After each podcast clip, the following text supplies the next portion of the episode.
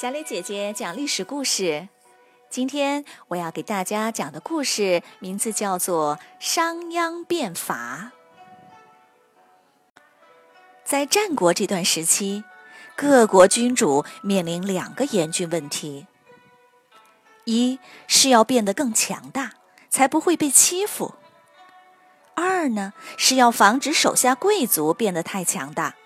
要避免发生三家分晋、田氏代齐的事儿，这有些矛盾，不好解决，大家都在想办法。魏文侯是第一个着手尝试的，取得了成功，称雄一时。其他国家看着眼红，也想试试。楚国把吴起从魏国请过来当相国，进行改革，结果矛盾没处理好，第二年就被贵族们咔嚓杀死，改革失败了。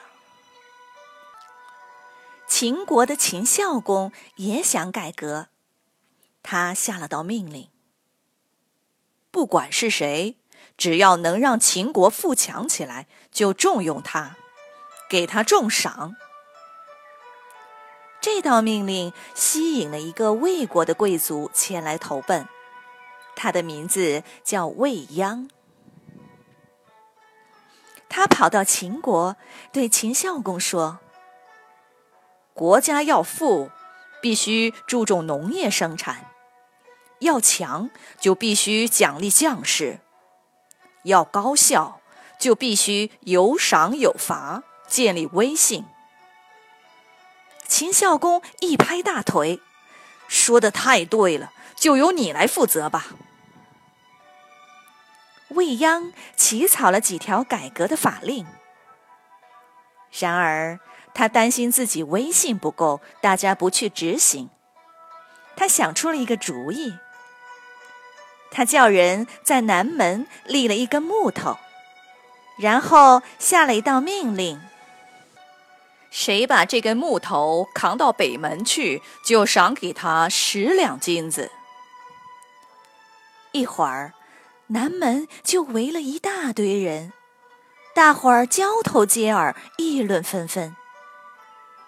有的说：“这根木头又不沉，扛过去一两金子也不用。”哪里用得着十两？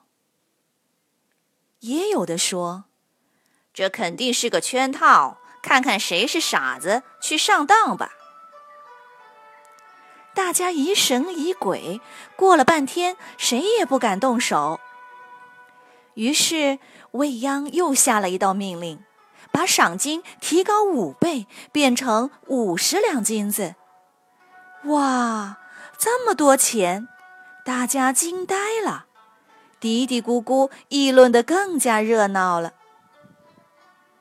终于，有个人站了出来，说：“我才不信邪呢！我来把他扛过去，看能怎么样。”他真的扛起木头往北门走去。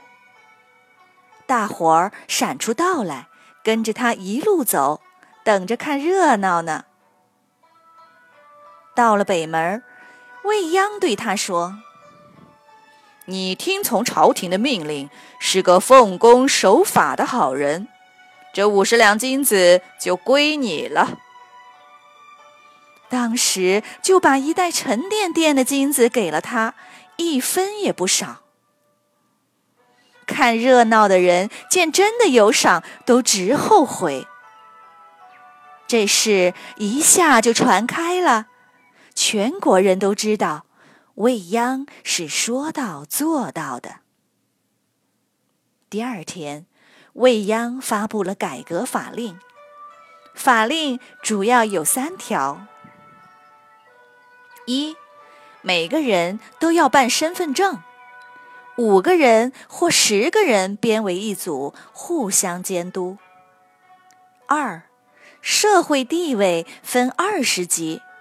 不管贵族平民，只按军功大小分封。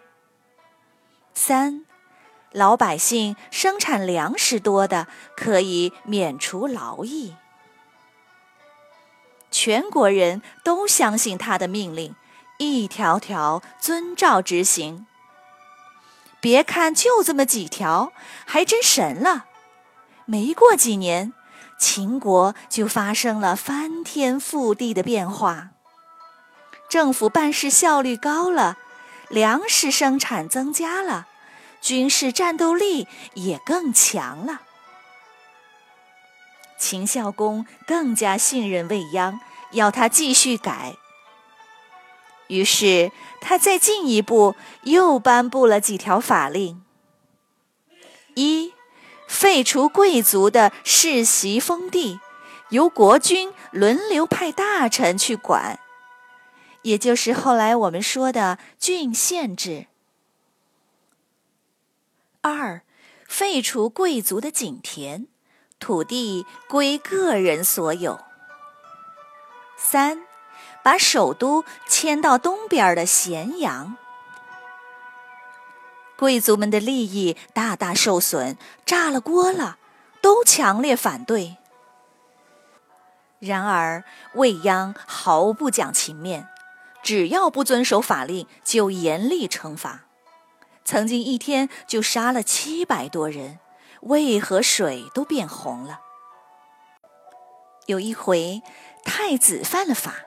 就把太子老师的鼻子割了，在脸上刺字作为惩罚。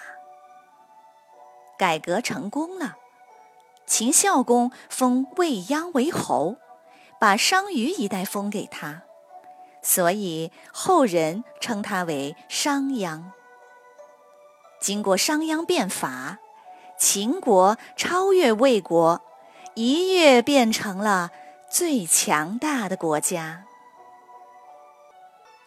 小朋友们，商鞅变法的故事就是这样的。你来说一说，商鞅的法令对老百姓非常严厉，但是能让国家强大。如果你是秦国的老百姓，你支持他的变法吗？为什么？请把你的想法录成语音发给我们，小李姐姐期待你的答案。好了，小朋友们，再见。